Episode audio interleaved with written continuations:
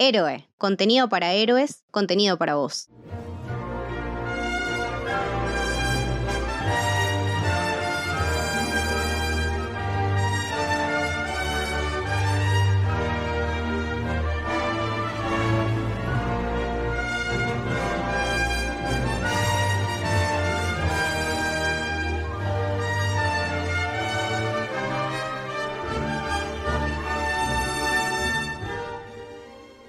Bienvenidos, bienvenidas al Camino del Héroe. Mi nombre es Lucho. En esta ocasión estoy otra vez con mi gran amigo Santi. ¿Cómo andas, loco? Buena, buena, ¿cómo va Lucho? Imagino que muy contento porque este es un episodio muy especial que me dijiste, che, va a pasar esto y tenemos que hablar de esto porque no puede ser que no haya un episodio y, tenemos que sí o sí eh, meterle onda, pasión a hablar de esta cosa genial porque estamos hablando de... Jurassic Park, la primera, la original, la de 1993. Eh, tengo que decir que en mi lista de Letterbox sobre Steven Spielberg es mi favorita. Después la dialogaremos un poco, pero sí, se estarían cumpliendo en este momento 30 eh, años de su estreno. Y yo dije, en Héroe, en los casi 300 episodios que tiene Héroe, tiene que estar.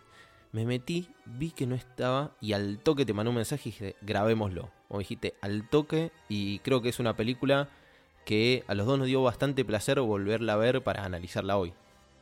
Sí, sin dudas, estamos hablando y em, empiezo a tirar una temática que, vamos a, desmenuzar más adelante.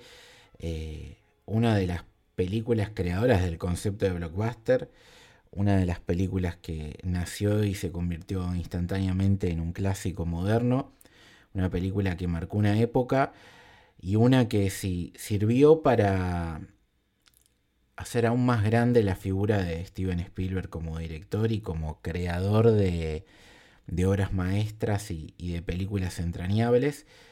Nosotros acá con Santi venimos haciendo, esto lo, podemos decir porque ya está publicado en, las redes que, que así va a ser, por más algún, alguno de estos episodios que voy a decir ahora no están eh, para escuchar, pero bueno, ya saben que van a llegar. Estamos haciendo en paralelo el camino de Misión Imposible y el de Indiana Jones, entonces venimos a full con, con Spielberg. Y es increíble, ¿no? Repasando la, filmografía de este señor, ya decir que un director tiene Indiana Jones y, y Jurassic Park es un montón y no es lo único que hizo, básicamente. Mucho más. Sí, sí, es eh, nada más la, la, punta del iceberg. Y mm, yo hacía rato que no estaba tan empapado de Spielberg. Y encima es una época eh, bastante contemporánea de Spielberg, porque están más o menos en, 10, 15 años hizo todas estas películas de las que estamos hablando, que son todas blockbuster, como decía eh, Lucho.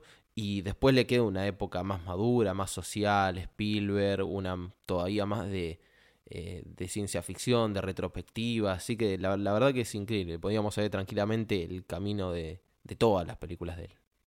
Y de a poquito lo, vamos cubriendo. Eh, justamente estaba fijándome eso el otro día, que hasta ahora, eh, en camino vos decías 300 casi episodios y, no está Jurassic Park, bueno, estamos acá poniéndole el pecho a la bala y cumpliendo con esta deuda que teníamos. Eh, solamente Spielberg tenemos hasta este momento eh, West Side Story y eh, Fablemans, es decir, las últimas dos películas nominadas de él. Ya con el camino de Indiana Jones empezamos a, ponernos al día y acá también, y claramente hay una filmografía del carajo para, seguir abarcando que podemos usar para empezar a hablar un poco de, cómo se hizo esta película, para poner en contexto a la gente, porque hablar hoy en día de, Jurassic Park es hablar de, un éxito, hablar de, un clásico, todos los elogios que dijimos, pero en su momento no era quizás esta bomba tan, tan esperada. Eh, para poner de vuelta en contexto, nosotros eh, a lo largo de Indiana Jones ya lo van a escuchar, pero haciendo un, muy breve resumen para aquellos que quizás no les guste tanto esa saga. Eh, cuando Spielberg tomó las riendas de ese proyecto junto a George Lucas, persona muy importante también en Jurassic Park, eh, aunque de otra manera, los estudios no estaban tan convencidos de Spielberg para llevar a cabo ese proyecto. Después, una vez que eh, Riders of the Lost Ark eh, salió al cine y la rompió absolutamente toda, obviamente eso cambió.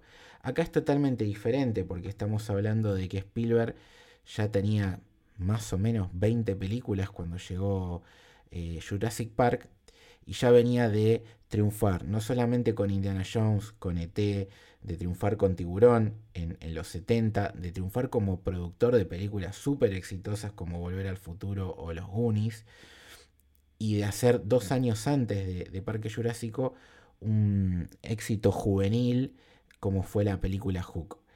Entonces, ¿qué pasó en este momento? Jurassic Park no es un guion original, está basado en un libro.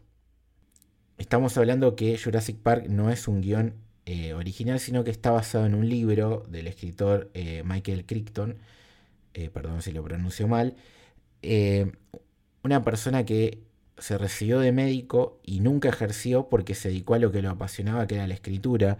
Tuvo un montón de novelas exitosas, muchas de ellas fueron llevadas al cine eh, rubro en el que él después incursionó como director y como guionista, siendo por ejemplo parte de eh, la película original de Westworld que años después tuvo una exitosa serie que nosotros hemos tenido un podcast que analizaba algunas de sus temporadas. Em, Michael Crichton fue parte del guion de la película y no fue el único detrás porque tuvo una persona que colaboró con él que es David Coeb. David Coeb porque todo tiene que ver con todo y acá van a ver que se empieza a conectar toda esta trama de todo lo que estamos contando, es el, guionista de Misión Imposible 1. Así que si ya escucharon ese episodio, escucharon que lo nombramos.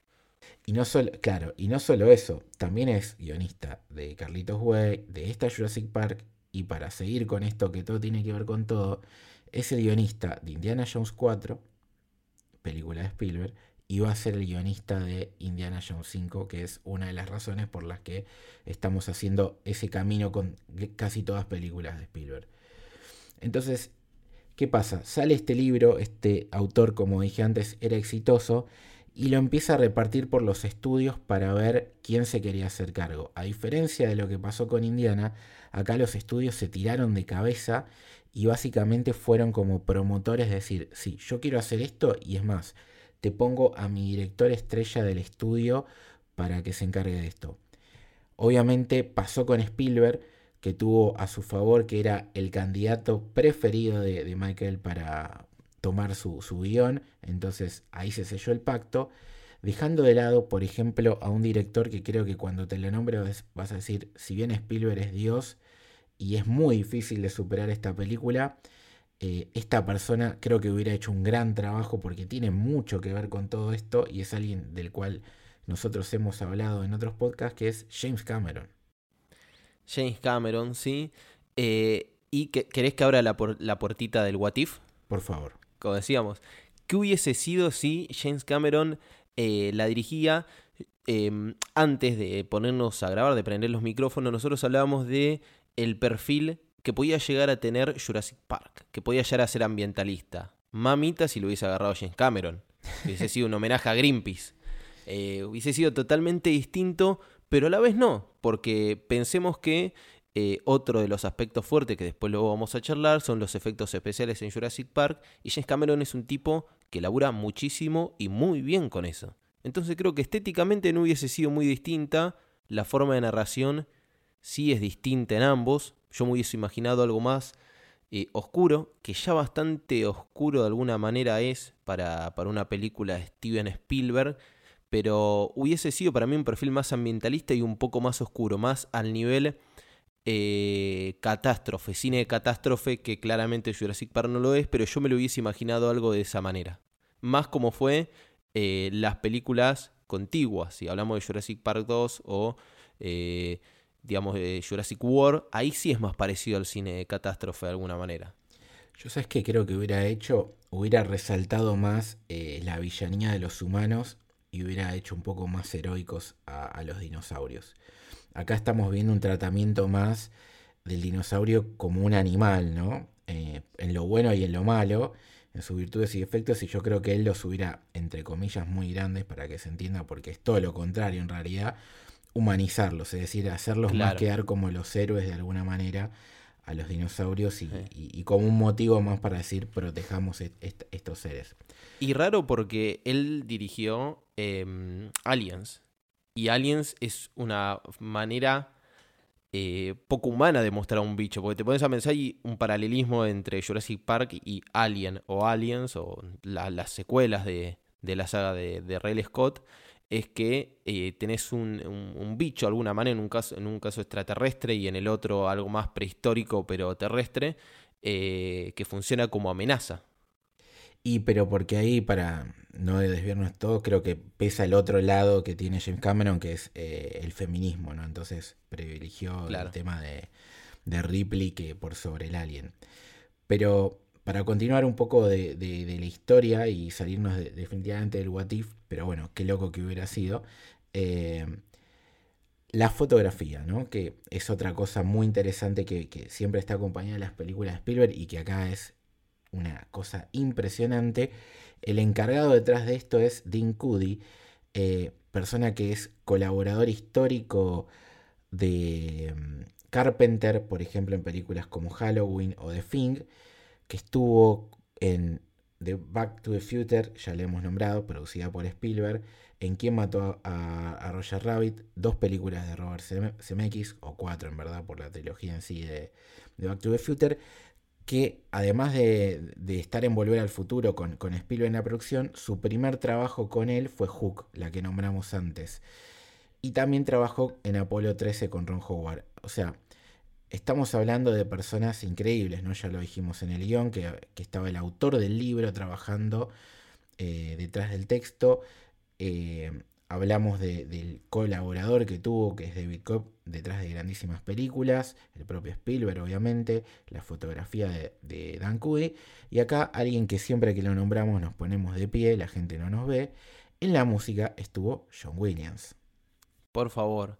Eh, los que tuvieron la, la suerte de poderlo ver están haciendo un espectáculo con la banda sonora en vivo en, en Argentina y alrededor del mundo. También lo hicieron varias veces eh, porque realmente lo vale. Es, es algo que al día de hoy nosotros hablábamos de las bandas sonoras que eh, atravesaron. Por ejemplo, si ya escucharon el episodio de Indiana Jones, la banda sonora de Indiana Jones, también a cargo eh, de John Williams, te transmite aventura. Como habíamos dicho también, la de Superman te transmite algo enorme, masivo, la marcha imperial, miedo. Eh, en el caso de Jurassic Park, siempre que se habla de algo mitológico de alguna manera, se utiliza. Entonces son bandas sonoras que ya traspasaron el propio producto y pasan a ser un concepto. Sí, sí, eh, y aparte lo loco, más allá de su enorme cal- calidad y, esto que, que venís remarcando vos de, de la música como emblema de sentimientos, más allá de la pieza per se, o sea, lo que genera en la audiencia es una escuela, ¿no? Es- tiene que sonar como esa canción de John Williams. Eh, estamos hablando que esto lo hizo en un mes. En un Qué mes locura. hizo toda la música y es otra de esas que la escuchás e inmediatamente la asocias con la película. Colaborador icónico de, de Spielberg en un montón de proyectos y en una carrera prodigiosa más allá de, de su, su colaboración con Spielberg.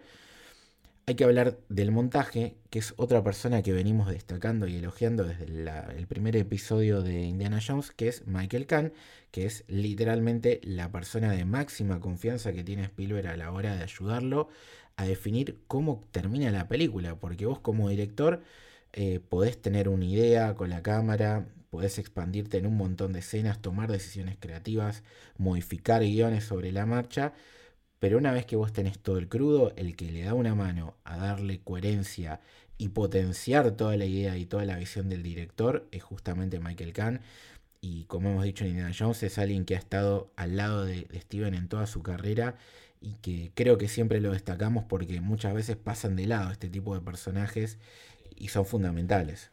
Sí, sí, y, estamos hablando de, creería yo que después de Spielberg vamos a tener a George Lucas, vamos a tener a Kathleen Kennedy en lo que es la influencia en general en la película, y después tiene que seguir él. Es casi como un codirector y en muchos casos el editor, no porque el laburo de editor sea mínimo, sino que es bastante importante, pero en el producto final al que no, no tiene el ojo afinado en ver los detalles y las características, las particularidades de cada película, eh, no destaca eso, porque van a ver y van a decir eh, los efectos especiales, eh, la banda sonora, El eh, y plano, claro, la y- fotografía. y eso no destaca y vos decís, pero pará, volvemos por un segundito al campo del What If. Si este tipo estuvo en toda la filmografía, casi toda la filmografía de Steven Spielberg, ¿qué pasaba si vos le sacabas eso? ¿Hubiese sido lo mismo? ¿Spielberg hubiese llegado al mismo lugar? Es medio hablar con eh, hipótesis que no vamos a saber nunca, pero acá te das la importancia. Si es la única persona que mantuvo a lo largo de toda su carrera, porque realmente estuvo en todas las películas, no me acuerdo a partir de cuál era que había arrancado, y después estuvo en absolutamente toda la filmografía de Spielberg, que es bastante grande, y después incluso a los otros fue cambiando, cambió a John Williams, cambió a Dean Cudi, el director de fotografía, cambió de elenco a pesar de que tenía actores fetiches, entonces es bastante importante este tipo para lo que es toda la carrera de Spielberg. Es el socio, literalmente es el socio creativo, es el Xavi Iniesta del Messi del Gran Barcelona, básicamente. Sí, sí. Seguramente ese Barcelona hubiera ganado, arrasado y hubiera ganado un montón de cosas, pero Xavi Iniesta eran vitales para el sello y la identidad del equipo. Bueno, acá para el sello y la identidad de las películas de Spielberg tiene que estar Khan para potenciar toda la genialidad que tiene este director. Eh, en el pasar de, de- tu discurso nombraste a dos personas y te quiero dar el pie, Santi, para que, ya que vos la tenés mucho más clara que yo en esto, le cuentes a la gente no solamente por qué esas dos personas vinculadas hasta el fondo de su alma con Star Wars son vitales para la producción y los efectos especiales de esta película. Primero y principal porque Kathleen Kennedy, eh, si no es de las mejores productoras que, que tuvo la historia del cine, eh, le pega en el palo, sino también por el apoyo que tuvo de, del grandísimo George Lucas, pero como decías vos al principio, en este caso no es a nivel guion o a nivel creativo, eh, como se, digamos, en la parte técnica también es creativa, pero digamos en lo que sería respecto a eh, elección de planos, casting, etcétera, O, sino más o bien creación de la historia como fue en Indiana Jones. Claro, a, a- nivel guion, entonces, sino más bien para el lado de los efectos especiales, eh, que es algo para mí eh, que la vuelve bisagra a, a Jurassic Park en lo que respecta a este tema.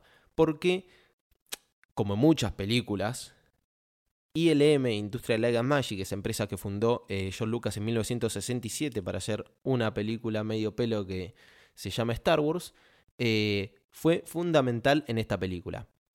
ILM es fundamental en absolutamente todo. Para los que son fanáticos de Marvel, no hay efecto especial eh, en las películas de Marvel que no esté desarrollado por ILM y a lo sumo en colaboración con otras productoras de efectos especiales.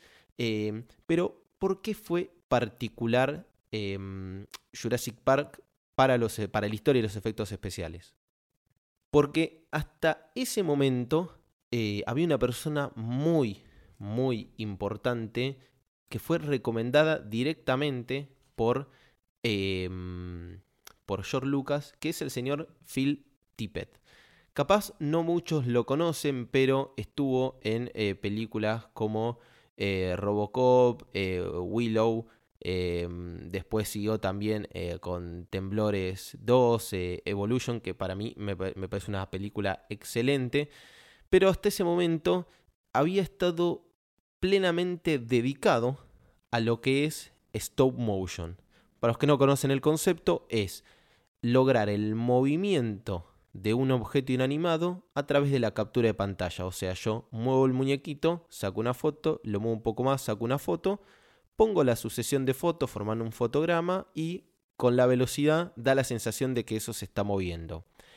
Eh, participó eh, en el equipo de las Guerras de las Galaxias en 1977 y después también en El Imperio Contraataca. Y principalmente en El Imperio Contraataca fue donde más destacó porque los AT&T, que son los bichos esos grandes que parecen caballos en Star Wars, bueno, el movimiento S o de los Town Town fueron todos con movimiento de stop motion. Entonces le recomendó este tipo y empezó a eh, laburar todo lo que iba a ser la animación de estos bichos que no existen, que son los eh, dinosaurios. Entonces la idea principal era esa. Ahora, se contrataron a dos personas que iban a ser los jefes de efectos visuales de, mm, de lo que sería eh, el equipo este, que uno es Stan Winston, que es el constructor de estas criaturas, o sea, no el que las anima, sino el que construye a los bichos, y Dennis Muren, que es una persona muy, pero muy importante, que él vendría a ser el coordinador de los eh, efectos visuales. A este equipo se sumó un tipo que se llama Michael Lantieri, que hace la parte de efectos prácticos. Entonces empezó a desarrollar todo esto con animación eh, a través de stop motion, de estos objetos inanimados que se hacía una maqueta de un dinosaurio y se lo iba animando. Se avanzó bastante, incluso hay varios eh, footage de, em, de esas eh, animaciones en una versión muy preliminar hasta que apareció un tipo que se llamó Mark Dipe, que es encargado de gráficos por computadora o lo que se conoce ahora como CGI, gráficos generados eh, por computadora. A él le pidieron de blurrear un poco la imagen, o sea, de borronearla para darle un poco más de realismo, porque lo que tiene stop motion es que se notan mucho los contornos y que los movimientos son más trabados y más robóticos, como que van haciendo un salto. Es difícil encontrar un stop motion que tenga un movimiento más eh, fluido, mm, todavía más en esa época. Eh, pero ese departamento de gráficos generados por computadora, que pertenecía a ILM, que fue después lo que se terminó convirtiendo en, Pixar, estaba en cosas más avanzadas. Estaban investigando justamente cómo crear gráficos por computadora más, em, más reales.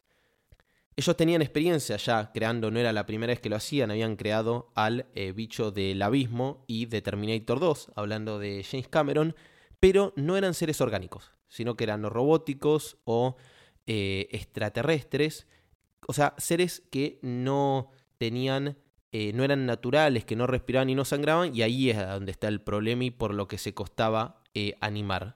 Hasta que apareció una persona súper importante que es Steve Williams, que el nombre con el que lo vamos a llamar ahora, porque es así como se refieren a él, es Spaz, es su apodo que era un fenómeno de los gráficos por computadoras y fue el primero en animar un dinosaurio. En ese caso, solo los huesos. ¿sí? Iba arrancando a poco y empezó con eso únicamente.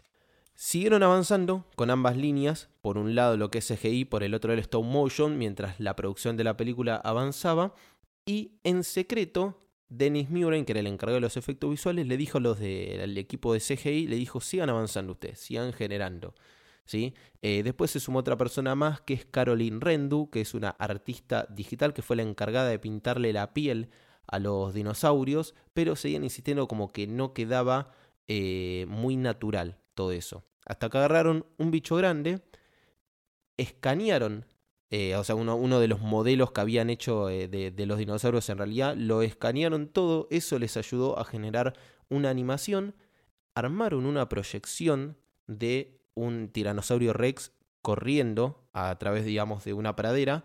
Lo vieron Kathleen Kennedy, lo vio Steven Spielberg y se quedaron boquiabiertos. Y ahí es cuando se armó el problema, porque ahí empezó un cambio fundamental en la historia de los efectos especiales, porque dijeron, nosotros podemos armar una animación sin límites, podemos crear cosas que no existen y no tenemos los límites que sí tenía el stop motion. Después este tipo, Phil Tippett, imagínate que se le desapareció el laburo para él, dejó de tener laburo, incluso le agarró neumonía. Pero Steven Spielberg es tan, pero tan buen tipo que le dijo, tranquilo, yo creo que siga siendo parte de la película y lo puso como animador de estos dinosaurios digitales. Y ahí crearon un aparatito que se llama DID, que es Dinosaur Input Device, que es algo así como el bisabuelo de lo que sería la captura de movimiento. ¿sí? Hicieron un bicho con unos aparatitos que vos lo movías y eso recreaba un movimiento de forma digital para hacerlo todavía más real. Pero este tipo Tippet era tan de la vieja escuela que no le convencía y decía no se ve natural, no se ve natural, no se ve natural. Imagínate un tipo que hacía el movimiento de estos bichos literalmente a mano. Él hacía cada centímetro que se movía el animal, lo movía él. Entonces que de repente pase a moverlo en una computadora, lo sentía como irreal. Tippett hizo, esto, esto es buenísimo, es una anécdota excelente, hizo actuar a todos los animadores, o sea, los encargados de animar a los dinosaurios, como dinosaurios. O sea, literalmente hay metrajes de gente corriendo como Velociraptor. Si tienen la oportunidad de buscarlo en YouTube, mírenlo porque es muy, gracioso hasta que de correr como dinosaurios uno se llevó puesto una valla, se hizo bosta y él me dijo, listo, basta, eh, hasta acá llegamos. Eh, ahora, ¿qué fue lo que pasó? Que todos pensaron que era algo novedoso, una joda, en el sentido de que era, bueno, algo nuevo, algo para experimentar que podía funcionar o no. El problema es que esto avanzó en meses. O sea, no solo fue un cambio fundamental, sino que en cuestión de meses bajó todo el departamento de stop motion y se pasó a armar un departamento lleno de computadoras. Pusieron una computadora al lado de la otra y así terminaron produciendo los efectos especiales de eh, Jurassic Park. Perdón que fue larguísimo todo esto que conté, pero era necesario que vean, eh, que escuchen, mejor dicho, el paso a paso eh, y que entiendan por qué fue fundamental para la historia y los efectos especiales esta película. No, aparte estamos hablando no solamente de algo que revolucionó, sino que es un, eh, ¿cómo decirlo? Un menjunje, una ensalada, una pizza llena de elementos de distintos tipos de, técnicas de efectos especiales prácticos, stop motion, eh, estos eh, robots animatrónicos con la implementación del CGI. O sea, la película está cargada de, cosas distintas a la hora de retratar momentos que encima tiene la valentía de que muchas de las escenas de, más importantes de la película están filmadas de día, ¿no? que ya sabemos eh, que es mucho más complicado darle realismo y ni hablar en una película de hace 30 años, que cuando uno la ve, si bien ya estamos con el ojo tan eh, perfeccionado, notas cositas, es muy, pero muy, pero muy, pero muy meritorio porque son cositas, literalmente son cositas y porque sabes que estás viendo una película de hace 30 años, pero en el contexto, y de hecho es lo que sucedió, la gente salió del cine volviéndose loca hasta tal punto de que literalmente hay gente eh, como Susana Jiménez que se, se plantean si realmente seguían vivos los dinosaurios. ¿Vivos? Ya que nombramos a, a, George eh, en detalle, quería comentar una mini teoría que tengo yo de un dato que no dijimos en y no lo van a escuchar en el episodio de la segunda película de Indiana Jones, que es El Templo Maldito. Esa película tuvo un problema que George le dijo a Steven que tenía la idea de una trilogía y en realidad no, no era así. Entonces sobre la marcha tuvieron que crear los segundos eh, capítulos. De hecho esa película, la 2, en realidad cronológicamente es la 1. Hasta ahí lo hemos comentado en, en el podcast. Lo que no comentamos y que me lo guardé, no sé por qué, porque ni siquiera estaba planteado esto que íbamos a hacer el episodio de Jurassic Park, hay una curiosidad muy grande durante la filmación del Templo Maldito, es que en un momento eh, George Lucas le propone a, cuando estaban planeando la idea principal de la película, a Steven Spielberg primero hacer la película centrada en un castillo de Escocia abandonado, que Steven le dijo no porque acabo de hacer Poltergeist y no quiero seguir dando vueltas dentro de lo mismo.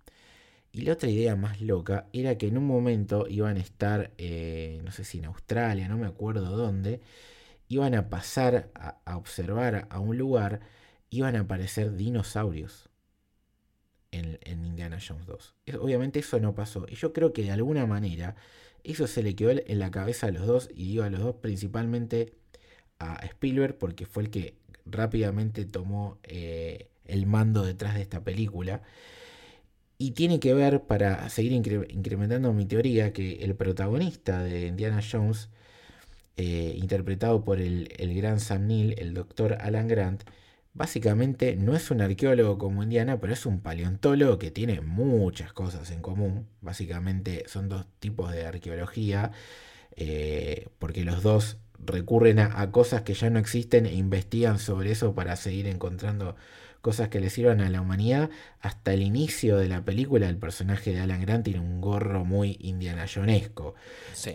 Entonces, nada, quería comentar esta anécdota, esta teoría, eh, antes de, hablar un poco justamente del cast, porque creo que de alguna manera, y es más, mira, subo la apuesta, el personaje de Ian Malcolm y el personaje de Alan Grant fusionados son Indiana Jones. Sí. Sí, sí, sí. Sí, tenés razón. Mira, no lo había pensado así. A mí me gusta muchísimo Sam Neill. No sé qué te pasa a vos con, con él. A mí como actor me gusta mucho y no, no lo vi en tantas películas. Eh, pero, pero también muy bien casteado. La mayoría de todos.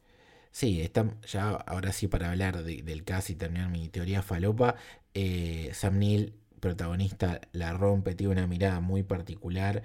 Eh, ¿Te crees realmente la evolución del personaje de ser un arisco que no le importa nada y que de hecho arranca la película que en su primera intervención con, el, con la doctora Slater de la grandísima Laura Dern, que me llamó la atención lo que voy a decir, es que agarra y le toca el culo muy, muy leve, casi al pasar, de esa cosa de yo no quiero tener pibes, quiero vivir eh, toda mi vida solo de la, profesión, no quiero estar atado, a este hombre que se termina enterneciendo con los nietos de Harmon y su forma de mirar y, lo expresivo que es eh, me parece sensacional.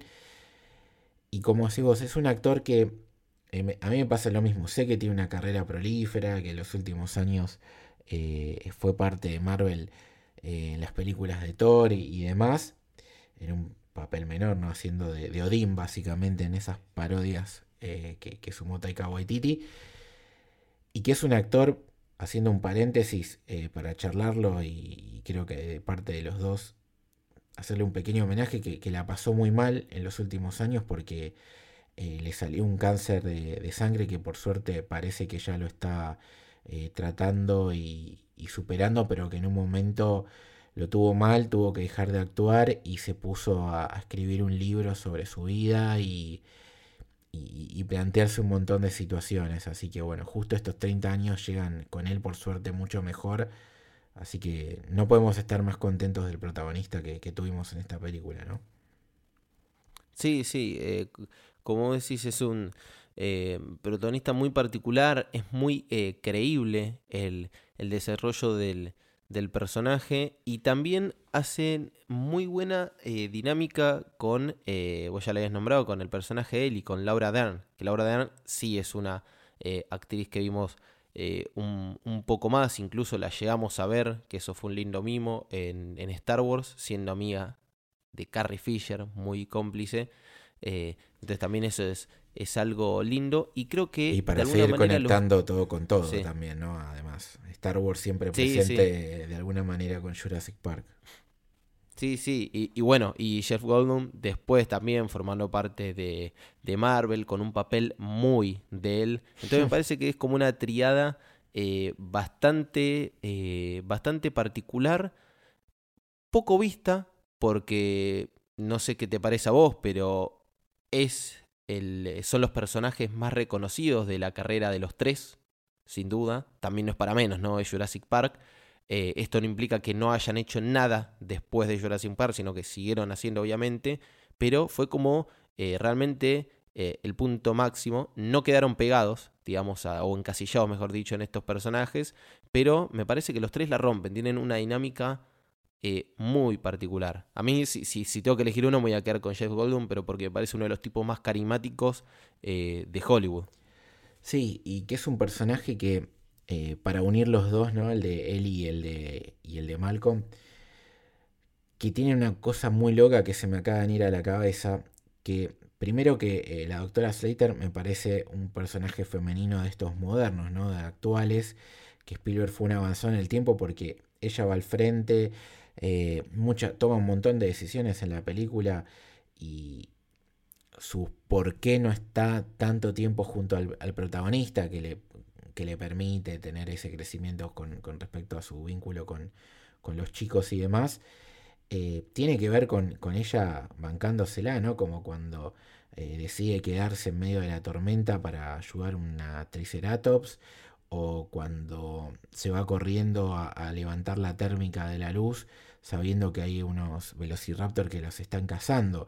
Eh, eh, eso habla muy bien de la... O sea, es muy moderno.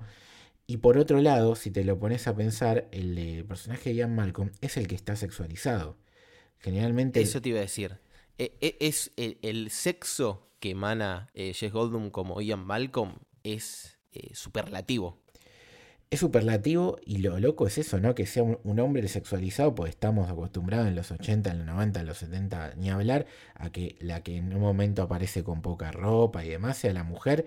Y hay una escena en que Jess Goldblum está tirado eh, como posando en, en cuero, eh, canchero, Sí. diciendo acá estoy yo, ¿viste? A lo, a lo Carrie Fisher en El Retorno del Jedi, en esa misma pose como si fuese eh, en en Titanic, tipo con una mano y acostado. Tal Eh, incluso, a ver, arriesgaría a decir, es la damisela en peligro, Jeff Goldblum. Sí. Es el que siempre se lastima, queda en el piso, lo tienen que levantar, tiene que pedir por favor. Eh, es más, desde, eh, como decís, el, el personaje eh, sexual, atractivo, el, el- el alivio cómico de alguna manera de, de la película y eh, esto te voy, a decir- dejar que lo desarrolles vos, porque me lo habías comentado vos antes de poner a grabar, el personaje que si lo separás de la película no modifica tanto la trama. Sí, porque eso de que decís vos de damisela en, en peligro tiene que ver con eso, ¿no? O sea, no, la realidad es que él no lleva la trama, sirve muchas veces para plantear debates más filosóficos y no está tan metido en la acción. Y de hecho, eh, en un momento se planteó la, la chance de sacarlo de la película. Y finalmente, en una charla entre Jeff Goldblum y, Spielberg, porque creo que eran los dos principales que querían, obviamente el actor eh, sí, eh, que esté el personaje, eh, hablaron sobre enfoques y demás, y terminó saliendo esto que creo que, que es un carisma y, esta cosa revolucionaria que, marcábamos con respecto a- al, sexismo y demás de, de la época. Hay, otro actor que, podemos destacar, porque después quiero hablar un poquito más de, de Jeff, eh, más al final, eh, cuando hablemos un poco de- del debate de, si es- de, qué tipo de blockbuster es y qué pasó a futuro con la saga. Ahí podemos hablar un poquito más de Jeff y de cómo este personaje que iba a desaparecer se termina transformando en más grande. Pero para seguir hablando de la peli en sí, eh, ¿qué opinas de los dos chicos? Bien, eh, yo creo que, no sé, te voy a ser sincero, no sé después eh, cómo eh, siguieron su, su carrera. Justo hoy, no me acuerdo quién era, si ILM o Lucasfilm, creo que fue Lucasfilm en, en redes sociales, subió un posteo de ellos dos abrazados en el 93 y ellos dos abrazados ahora, 30 años después, y cómo, cómo crecieron. Y la verdad me dio, me dio bastante ternura pero yo siento como que no, no destaca mucho, son más bien em, como creo que funcionan de alguna manera como McGuffin, o sea, eh, de, la misma manera que funciona Grogu con, eh, con, eh, con Mando, como eso que tenés que proteger y transportar y algo que hace que no puedan andar todos corriendo por... eh, porque sí, me parece que el rol de ellos es ese en la película. Sí, sí, tal cual. Con respecto a la carrera, la de él, Joseph Mazzello, eh, fue mucho más prolífera y la de Arena Richards tengo entendido que no tanto. Eh, a mí voy a decir algo polémico. Llegó un momento que quería que algún dinosaurio a, a Tim se lo devorara porque Sí, amaba- La voz de Pito era... No, aparte estuvo tan 20 veces cerca de morir que llegó un momento que era bueno, listo, carguémonos al, al pendejo insoportable. Pero, pero no, la verdad que está bien actuado porque es lo que le pedía el guion, básicamente, a- al chico. Eh, siguiendo con, con los roles, eh, un actorazo absoluto, un personaje que tiene. Vos hablabas de carisma con Jeff Goldblum, pero acá creo que lo que lo define es un aura mítica es eh, el personaje de John Hammond, interpretado por el gran Richard Attenborough. Nada, increíble. Eh, es el, el viejo que, que se sabe todo lo. que tiene todos los chiches para ser carismático y sabe cuándo ser carismático. Es el clásico Sí. vendedor. Él. El clásico empresario vendedor que te dice. Te voy a vender este parque de diversiones que vos no sabías que necesitabas. Y, y bueno, y te lo vende. Eh, y, y él realmente hace. Richard hace un, un, un laburazo eh, en su interpretación. Vos también hablabas de el crecimiento como personaje de. mm, del personaje de, mm, ¿cómo es? De Alan Grant, eh, Hammond tiene un crecimiento enorme. arranca totalmente empecinado diciendo esto tiene que funcionar, esto tiene que funcionar, por esto, motivo, por este, por este. Después cuando se empieza a pudrir todo, no quiere dar el brazo a torcer y al final termina diciéndole eh, tanto a Ian Malcolm como a Alan Grant, tenías razón. Sí, que, que ahí es eh, Laura Dern y su personaje la que lo hace modificar, ¿no? Eh, le hace cambiar la visión porque si bien creo que no tiene malas intenciones, pues básicamente es una persona que creo que ya ni la plata le interesa, él no lo termina a ver como un negocio, sino como, como algo que le es un regalo para el mundo. Es un visionario, es, si lo podemos comparar con alguien actual, eh, es un Elon Musk, es un tipo que capaz que realmente no le interesa mucho la plata, sino ser eh, recordado, trascender, crear algo que nunca se vio en la historia de la humanidad. Porque son tipos que tienen plata y que quieren hacer eso, cambiar la humanidad nada más. A través de la ciencia. Sí, eh, podríamos debatir si realmente es eso y lo más, pero eh, se entiende el concepto de y, lo que por lo menos Elon Musk eh, pretende vender. Y para decir una cosita de con respecto al guion que habíamos dicho que, que, el autor original del libro está metido, él mismo ha declarado que de su libro más o menos se tomó un 20, un 30%. Y por ejemplo, en el libro original el personaje Hammond era bastante más forro. Y lo que pasa con, con Nedry, ¿no? el, traidor, eh, tiene más, está más justificado, básicamente, por así decirlo. Y en realidad te das cuenta de que Hammond es un tipo que eh, explotó laboralmente y ha hecho cosas complicadas que pueden despertar eh, reacciones eh, de ese estilo, de venganza atroz. Acá la película lo vemos de otra manera y estoy conforme. Y para cerrar el tema de, del guion y, no irme por las ramas, muchas de las escenas del libro las hemos visto después a lo largo de, la saga, eh, replicadas en, en, otra de las películas. Así que, nada, eso para, cerrar el tema del, guion que no, que no le había terminado de explicar. Vos nombraste a Nedry. Eh, creo que hay pocos personajes tan caricaturescos, pocos actores tan caricaturescos como Wayne Knight. Eh, e, e, es, algo que vos no lo puedes creer, pero desde, eh, desde hasta el personaje que hace acá en, Jurassic Park, pasando por Space Jam, e, es increíble lo caricaturesco que es. Me, parece que y, que a ver y que está bien hecho porque eso no implica que sea nada más eh, nada soy un gordito que hago que me maten y soy gracioso no no no hay un laburo muy muy importante de él ahí y, y, es creo que si hablamos de alivio cómico eh, no, él no solo ese personaje no solo es el alivio cómico de la película creía yo que incluso más que que Ian Malcolm sino que también es el elemento que dispara toda la catástrofe.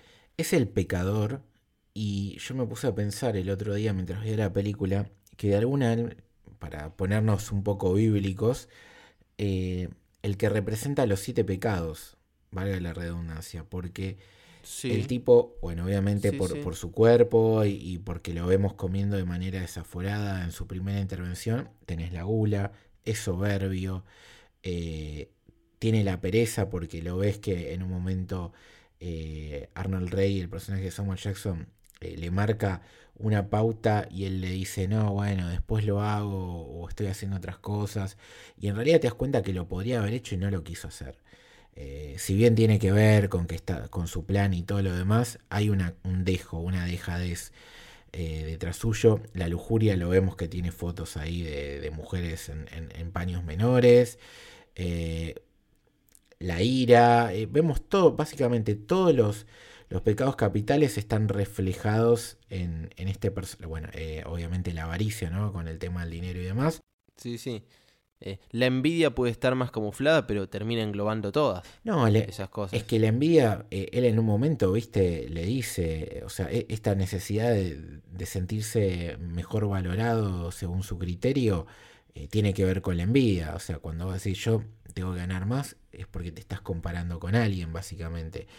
Eh, buen, análisis, ¿sabes que no lo había pensado, boludo? Muy buen análisis, me gusta. Me gusta porque ahora en retrospectiva lo pienso y digo, e, es así.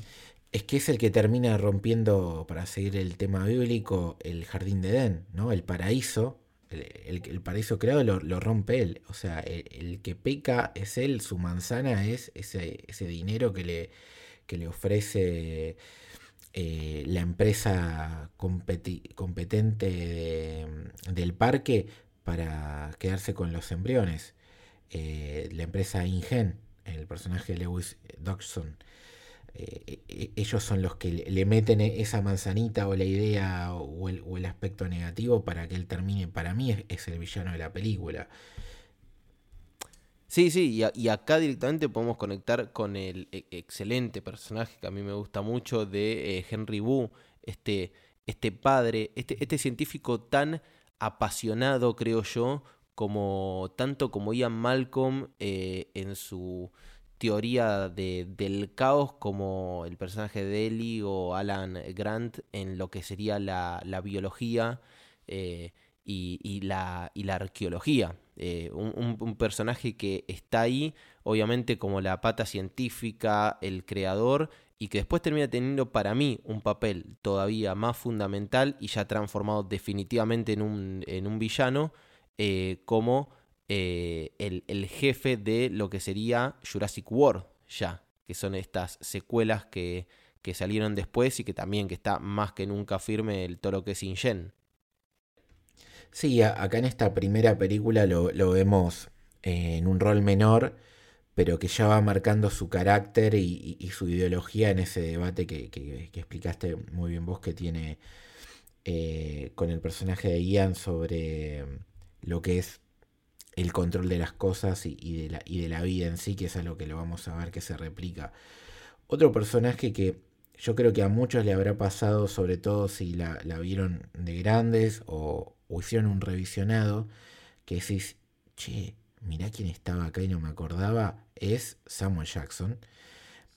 Seguimos con las conexiones con Star Wars, aunque estamos hablando de un actor que, si te pones a pensar, ha estado en y, siguiendo con uno de los tópicos del episodio, que es el blockbuster, en casi todos los blockbusters más importantes de, la cultura pop, desde que, actúa, ¿no? Es un célebre invitado de las películas de Tarantino, ha estado en Star Wars, está en Marvel, ha estado en Jurassic Park.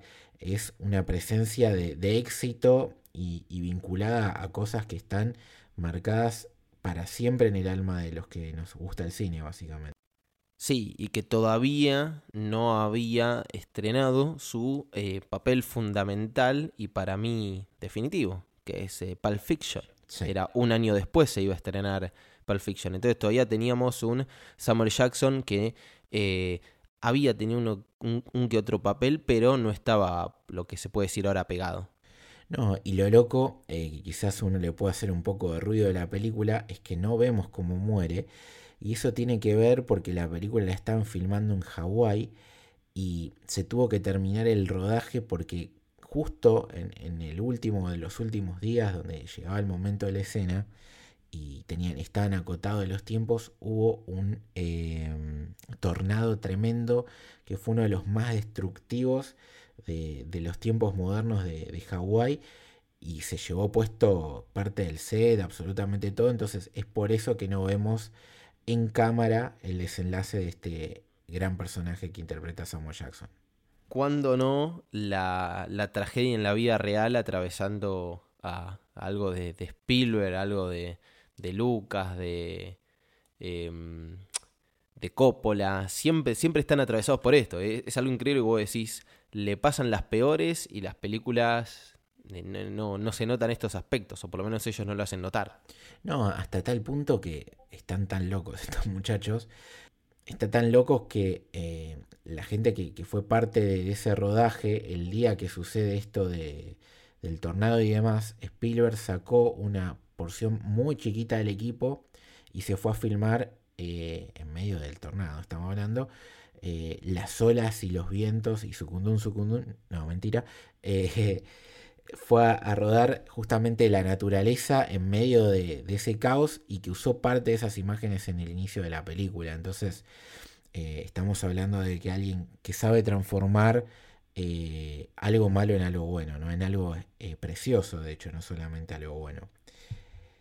Una cosa que te quería comentar, para seguir hablando del cast, es el personaje de Robert Muldon, el oficial del parque, que yo interpretado por Bob, eh, Bob Peck, que yo imaginaba que era un actor que tenía una carrera mucho más larga y la realidad es que no. Y a mí me parece que tiene, estando poco en pantalla, una presencia impresionante. Sí, sí, tiene una sensación de, eh, de, sheriff eh, histórico, te, diría lo Clint un tipo no malo, sino recio, reacio a, a, llevarse con la gente, que se la banca solo, bien macho. Tiene esa escena en la que le dice em, al personaje de Eli, salí corriendo, me la banco yo, y, esa conexión eh, con los... Eh, con los animales, con los Velociraptor, que la volvemos a ver en Jurassic World, con Chris Pratt.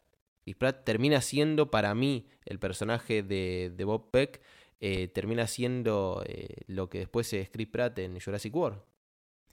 Sí, Sí, es que es así y aparte eh, es un personaje que al principio de la película te da bronca porque eh, manda a matar a, un velociraptor, ¿no? Porque los había domado básicamente, pero te das cuenta que no lo hace porque sea un hijo de puta, sino porque eh, entendía que era el, recurso definitivo, porque él termina muriendo justamente por un, por un velociraptor, digamos que, que hay una justicia divina, si quieres decirlo de alguna manera.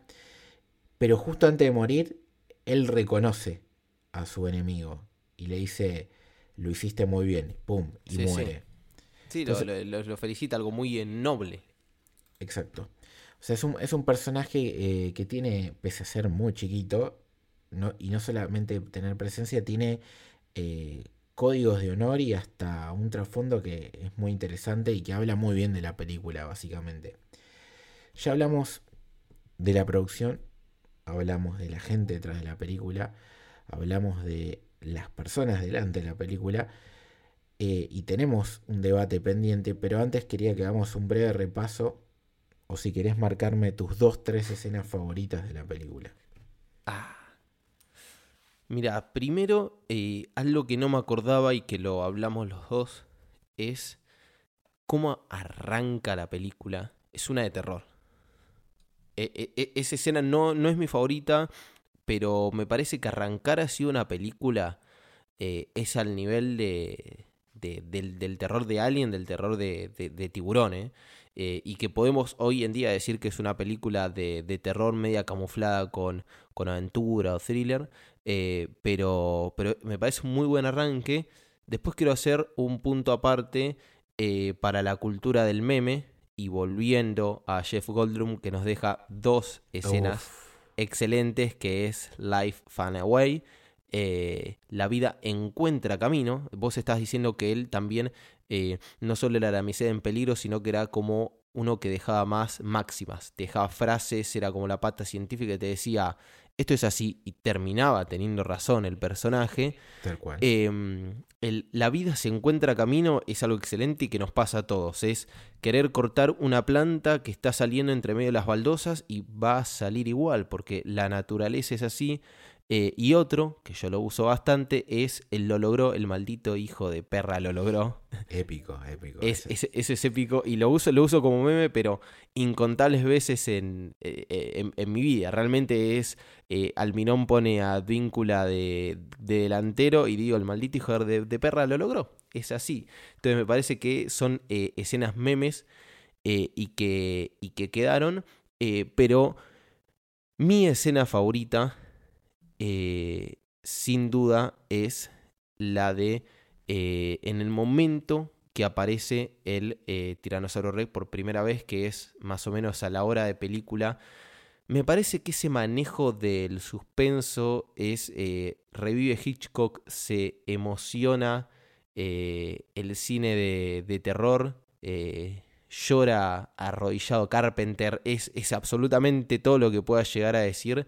Eh, me, parece, me parece magnífico cómo de a poco la escena empieza a avanzar, no se muestra, eh, cuando enfocan a los vasos y los vasos eh, temblando a poco, dando la sensación de este paso gigantesco, la persecución después, lo lento que pasa la escena, porque es una escena lentísima y que eso hace que justamente sea tan perfecta.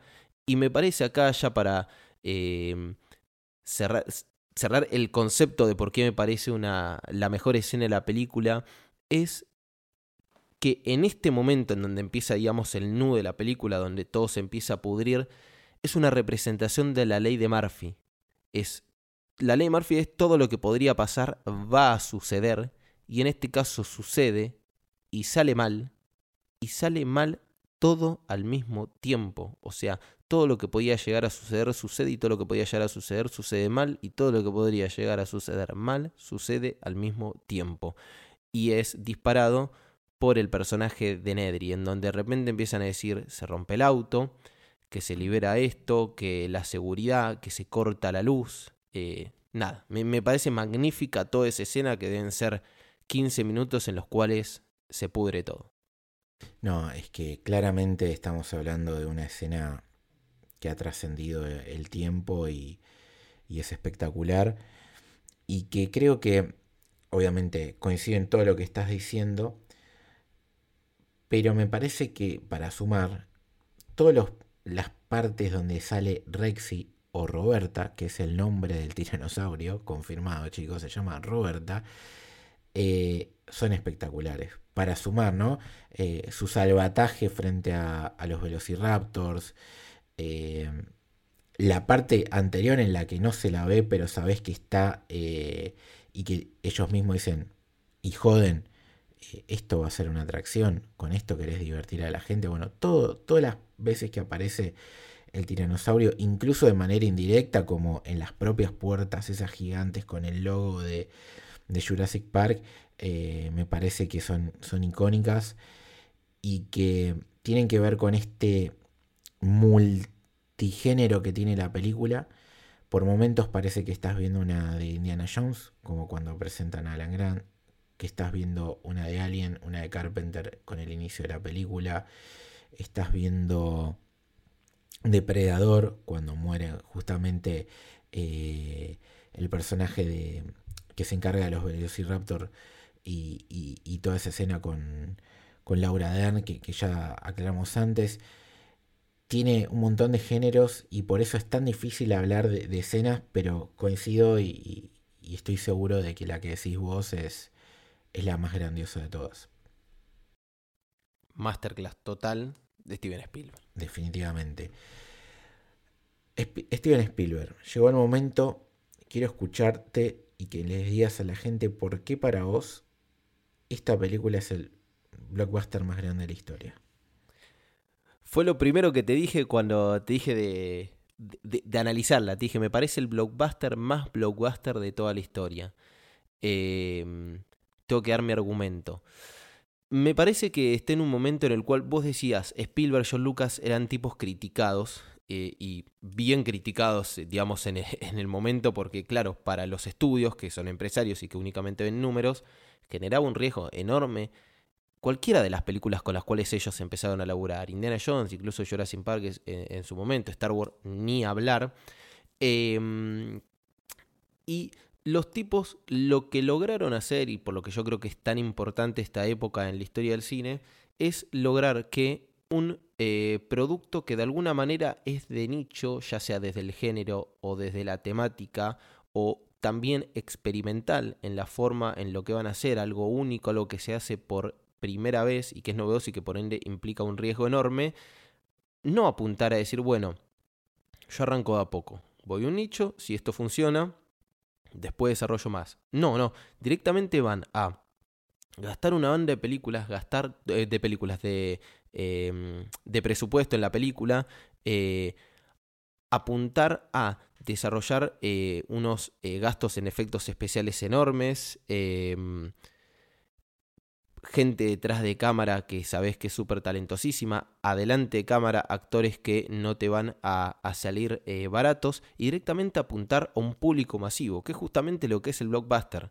Así que a mí personalmente este me parece la película más blockbuster en la historia de, lo mainstream, para decirlo de alguna manera. Por lo menos es la, la que inventó este concepto y me comentaste algo mientras estábamos charlando antes de empezar a grabar que creo que puede servir para terminar de argumentar tu idea, que es la comparativa entre Hammond, su visión y Spielberg.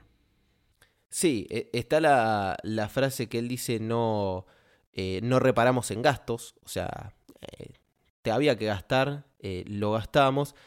para mí me parece de alguna manera Spielberg diciendo, yo lo quería lograr, tenía esta idea en mi cabeza y no me preocupé en lo que, en que si esto no funcionaba era un desastre de una magnitud enorme, en la plata que iba a ver qué poner para lograrlo. Incluso yo ya les comenté, cuando hicieron el tema del paso de stop motion a animación, eh, digamos, a CGI, animación por computadora, tiraron abajo un departamento histórico en ILM y crearon uno nuevo. Entonces realmente no escatimó en gastos, no, no se preocupó y así como dice eh, eh, Hammond y como quiso crear algo totalmente magnífico para un público masivo y que no se había hecho nunca en la historia de la humanidad, como es un parque reviviendo dinosaurios. Creo que Spielberg hizo lo mismo con la película. Sí, y como diría nuestro queridísimo Jeff Goldblum, el hijo de perra lo logró, básicamente.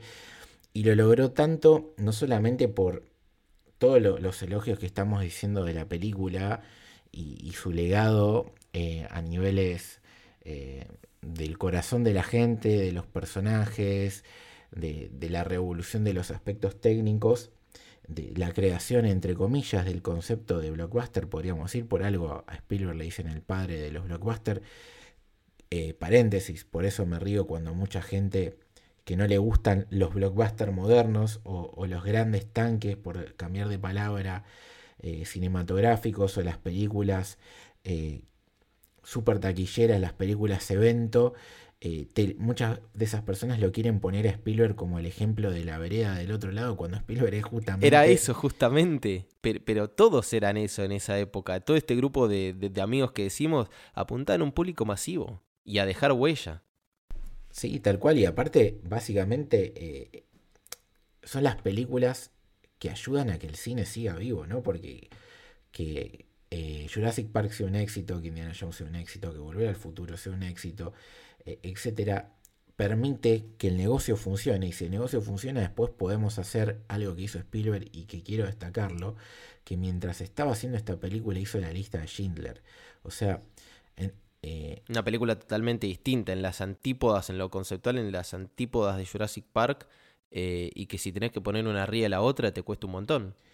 Vos hablaste que esta era tu película favorita Spielberg, bueno, la mía es la lista de Schindler, y las hizo las dos el mismo año, y el, y el trabajo emocional que trabajó Spielberg para hacer las dos a la vez, ¿no? Porque estamos hablando de, como dijiste vos, de cosas muy distintas. Entonces, eh, el padre de los blockbusters es Spielberg y es el ejemplo de basta esta guerrita pelotuda, a todos nos gusta el cine y que cada uno dentro de, esa pasión que vea lo que quiera, muchachos.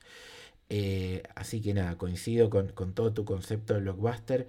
Y para continuar y empezar a cerrar el episodio, su legado va más allá de esta película en sí, que, hoy cumple 30 años. Tiene que ver con que Jurassic Park se transformó en una IP, se transformó en una saga, se transformó en una marca. Estamos hablando de merchandising, videojuegos, juguetes y sobre todo de más películas. Sí, algo eh, 100% intrínseco al concepto de blockbuster, al concepto de tanque, algo que supo crear, lo vuelvo a citar, perdón, soy muy fanático, allá por 1977 George Lucas con Star Wars, esto es decir, yo creo una película y expando el universo, lo que hoy en día, voy a decir algo medio nerd, pero es así, es el concepto que se conoce como transmedia, en diferencia de lo multimedia, es crear un producto que se transmite y que se comunica y que se expande, mejor dicho, eh, a través de distintos elementos o contenidos por un universo increíble. Pasa a ser merch, pasa a ser serie, pasa a ser película, pasa a ser libro, pasa a ser novela. Eh, y la herencia, retomando lo que dijiste vos, eh, de alguna manera, o mejor dicho, la representación más directa hoy en día son las películas de Marvel. Y también la de Star Wars, porque sigue vivo ese universo. Pero también para los que en algún momento quisieron criticar o quisieron atacar a Marvel por ese lado, eh, y justamente por cómo es esto de producir, producir, producir por un lado, por el otro, para distintos tipos de públicos, eh, Jurassic Park es eso de, alguna manera.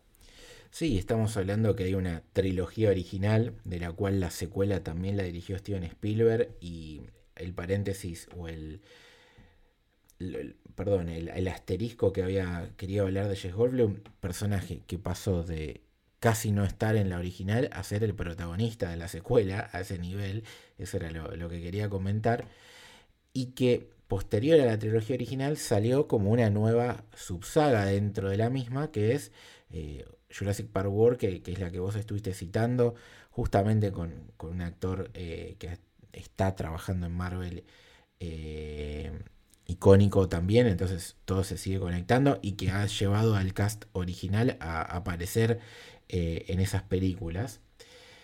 Pero para irnos del ejemplo de Marvel y Star Wars, que son siempre los, más atacados y, los más fáciles, quedémonos en lo que pasa este año y lo que ha hecho que nosotros hablemos tanto de Spielberg y, de otros directores, que es eh, Misión Imposible Indiana Jones, sagas creadas en los 80, en los 90, que siguen vigentes hasta el día de hoy. O sea, eh, el blockbuster se creó gracias a Spielberg, gracias a, a, George Lucas, gracias a, a CMX, a todos estos grandes directores, y sigue vigente hasta tal punto que muchas de sus creaciones siguen estando 20, 30, 40 años después de, sus películas originales. No solamente es Marvel o no solamente es Star Wars.